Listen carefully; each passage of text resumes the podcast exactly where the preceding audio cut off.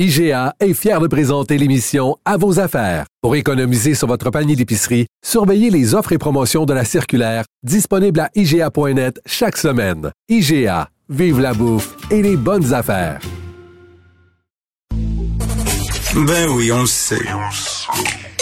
Martineau, ça n'a pas de bon sens comme il est bon. Vous écoutez Martineau. Cube Radio.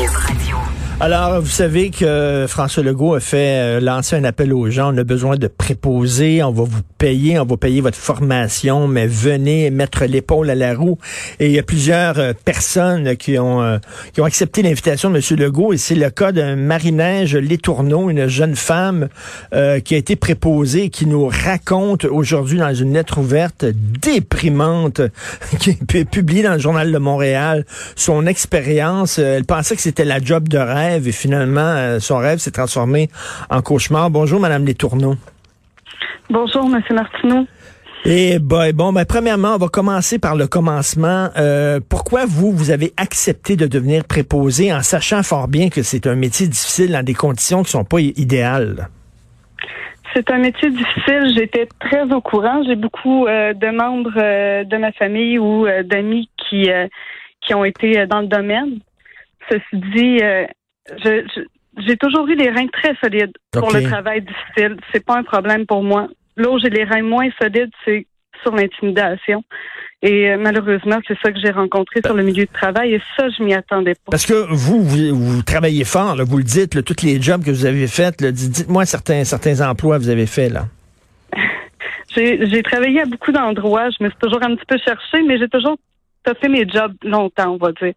Euh, j'ai travaillé en usine, euh, dans un embouteillage de sirop d'érable. J'ai euh, j'ai cassé des homards en série, huit ans par jour, pendant dix jours pour un petit contrat. j'ai jamais perdu le moral. J'avais le sourire tout seul dans ma cuisine. j'ai été serveuse animatrice, qui a été le métier pendant mes dix dernières années. Euh, donc c'était un métier vraiment beau. Je voulais juste un nouveau défi dans ma vie, mais c'est pas parce que j'ai pas aimé l'emploi là-bas. Euh, c'était merveilleux. Ce que vous dites, c'est que vous êtes faite forte. Là. Vous avez travaillé fort, puis euh, vous, n'hésitez pas à travailler fort, à vous relever les manches. C'est tout en votre honneur et à faire toutes sortes de jobs. Là, vous avez dit bon, je vais relever le défi, je vais aller proposer. Et finalement, ce qui vous a eu, ce qui vous a fait flancher les, genoux, le plier les genoux, c'est pas c'est pas la, la difficulté de la tâche c'est l'environnement toxique. Oui, c'est l'environnement toxique autant entre les employés qu'envers les aînés. Que, que je, je conçois pas ça. J'ai aussi travaillé sur des fermes laitières où on traitait sincèrement des vaches mieux que les humains là-bas. Ah ouais. Ça, ça vous a dégoûté ce que vous avez découvert là-bas, là? C'est, je, pensais, on m'avait parlé euh, de certaines situations comme ça euh, où il y avait eu de la maltraitance, mais mais c'est là ce que j'ai vu, c'est que c'est pas c'était pas un CHSLD qui était reconnu pour sa maltraitance, euh, même au contraire, c'est un CHSLD qui était bien perçu où j'ai travaillé. Et malgré ce soit bien perçu, je me rends compte que c'est dans les habitudes de travail, ce genre de geste-là qui est inacceptable. C'est, c'est devenu banal. Vous Parce que vous, vous vouliez prendre le temps, de jaser avec les personnes âgées, leur, leur faire, leur arracher un sourire. Euh, ben c'est ça aussi, ça fait partie de la job, là, veut dire rendre leur, leur quotidien euh, euh, plus rose. Ben là, ce qu'on vous disait, les vieux de la vieille qui étaient là, qui voyaient débarquer la petite jeune, c'est que là, non, non, là, ah ouais, fais ça plus vite le plus vite. Là. Prends pas le temps de leur jaser, on n'a pas le temps. C'est exactement ça. C'est que j'ai eu la chance et la malchance d'avoir un poste tout de suite en entrée de gamme. Euh, donc, c'est une belle chance parce que quand on est nouveau, on n'espère pas avoir un poste tout de suite comme ça. Mais en même temps, en ayant un poste officiel, ça m'obligeait à rentrer dans des temps beaucoup plus contraints, beaucoup plus restreints. Euh, donc, euh, j'avais j'avais pas le temps du tout, effectivement. J'ai été complètement euh, muselée, comme je l'ai dit dans ma lettre ouverte. On, on m'autorisait plus à leur accrocher un sourire. Ah non, ben c'est quoi ça? C'est les, les, vieux de la vieille qui sont syndiqués, tout ça, qui vont arriver, la petite jeune, les, nouveaux préposés qui arrivent, ils sont jaloux parce que quoi, vous avez des meilleurs est-ce que vous aviez des meilleures conditions salariales que autres? Euh, c'est sûr que ça a dû faire partie de la grogne des anciennes. Je pense qu'il y a plusieurs choses qui entrent en ligne de compte là-dedans. Le, le fait aussi que j'ai entendu le genre de phrases comme euh, vous l'avez facile, vous autres. Nous autres, euh, ça n'a pas été facile quand on est rentré dans le métier, puis il fallait faire des stages à quatre endroits différents, tout ça. Tout ça fait partie de la grogne des anciennes qui ont entretenu le mauvais climat de travail. Ben c'est ça, ça c'est certain que la décision de M. Legault de vous payer bon 26 000 dollars qui disait euh, 26 dollars de l'heure pardon qui, qui, qui, qui, disait et en même temps de vous donner des conditions que autres avaient peut-être pas eu lorsqu'ils avaient débuté, c'est certain que ça crée de la jalousie ça. C'est certain, puis j'en veux pas du tout à M. Legault. Je pense qu'il a essayé quelque chose dans la vie. On, a un véritable échec juste quand on arrête d'essayer. Euh, le problème, c'est que le système de santé est en hémorragie présentement, puis on a fait une perfusion sanguine avant de colmater la plaie. Euh, mhm. donc, on a envoyé plus de préposés sur le plancher, mais on n'a pas réglé le problème d'administration avant qui aurait dû être faite pour que ces préposés-là aient une chance de rester. Non, mais c'est le climat de travail. Là. C'est déjà assez difficile comme c'est là être être préposé. Il peut-tu entre préposés, pouvez-vous vous aider pour avoir un climat de travail qui est sain puis qui est le fun? Même pas. C'est de la jalousie, c'est des insultes, c'est du harcèlement. Euh, c'était quoi? C'était quotidien, ça? C'était continuel, en fait. C'est même pas juste quotidien, je dirais, c'est vraiment le continuel de minute en minute. Le, dernier chiffre de travail que j'ai fait, écoutez, euh, euh, vous m'auriez vu, euh, c'est incroyable. J'ai pleuré pendant six heures. Les deux premières heures ont mal été. Après ça, j'ai pleuré pendant six heures derrière ma visière, mon masque. Heureusement, les personnes âgées s'en rendaient pas trop compte. mais ils me trouvaient très silencieuse cette journée-là. Mais je ben plus capable d'entendre les anciennes me dire tout quoi faire, comment faire. Puis même si je le faisais bien, on me reprenait quand même. OK, puis il n'y a rien qui vous prépare à ça pendant votre stage. Là. On vous avait pas préparé en disant là, ça va être difficile quand vous allez arriver là, sur euh, dans votre métier, ça va être un peu rock'n'roll avec les, les confrères, les concerts de travail. Je dirais que ça a été un long échelonnage, en fait, parce que au départ, pendant les cours, on nous présentait un travail qui finalement était vraiment pas représentatif de la réalité, parce que pendant les cours, on nous a dit, et clairement, et le CI3S l'a confirmé pendant son, son, euh, son cours de formation, euh, que ce qu'ils veulent, c'est que quand un aîné pleure, qu'on arrête ce qu'on a à faire et qu'on le console. Et c'est complètement faux en fait, parce que le nombre de fois que j'ai mobilisé un aîné qui est en train de pleurer, qui est en train de crier je veux mourir, c'est horrible comme ambiance. Et là, vous avez dit, j'ai été forcé quasiment de, poser des gestes que je croyais jamais euh, avoir posés dans, dans, ma vie. Vous, euh, vous, vous, avez dû euh, vous plier à ces horaires-là en disant, ben, je prends pas de temps, c'est un, un, vieux après l'autre, par ouais, par ouais, puis je prends pas le temps de les consoler, je prends pas le temps de leur parler, puis tout ça. Et vous êtes devenu une personne que vous n'aimiez pas finalement. Non, c'est exactement ça qui, qui a fait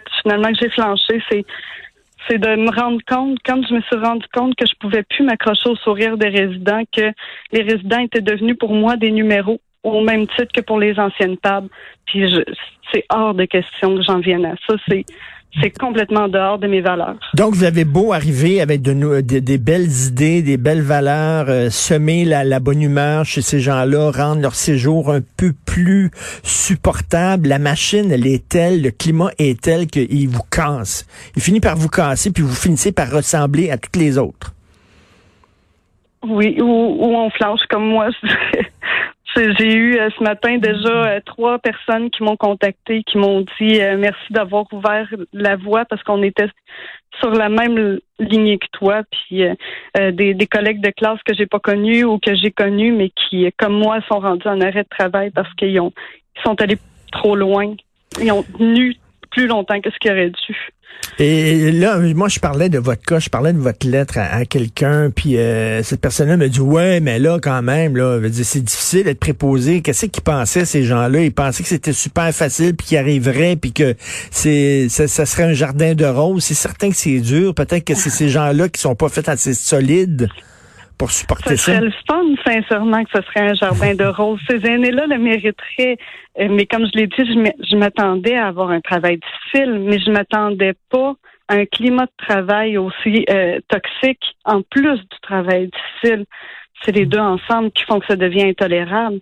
Parce que comme vous dites, je suis prête à casser des homards pendant une semaine de temps si l'ambiance de travail est le fun. Ben oui. C'est pas pareil du tout. Là. Quand on a l'impression de travailler en équipe, quand les collègues de travail autour de nous sont positifs, on pourra mettre le travail le plus difficile entre les mains, je, vais être capable de le faire, il n'y aura pas de problème. Et là, ça vous a rendu malade, non seulement psychologiquement, mais physiquement. Vous êtes en arrêt de travail, vous avez des maux de tête, des étourdissements, de la fatigue chronique. Euh, et là, vous voulez arrêter, vous voulez retourner à une autre job, quitter. Euh, mais là, on dit, ah, wow, wow, wow, wow je m'excuse, mais on a quand même investi dans ta formation. Tu es obligé de faire euh, ta run jusqu'au bout, ou alors tu nous rembourses. C'est effectivement l'impression que j'ai présentement d'être coincée. Hmm. Euh, je sais pas trop ce que je vais en faire. Si moi je brise mon contrat, c'est sûr et certain que je vais rembourser mon 9 000 C'est c'est 9 000 c'est ça qu'ils vous disent de rembourser parce que ce serait le coût de votre formation, c'est ça?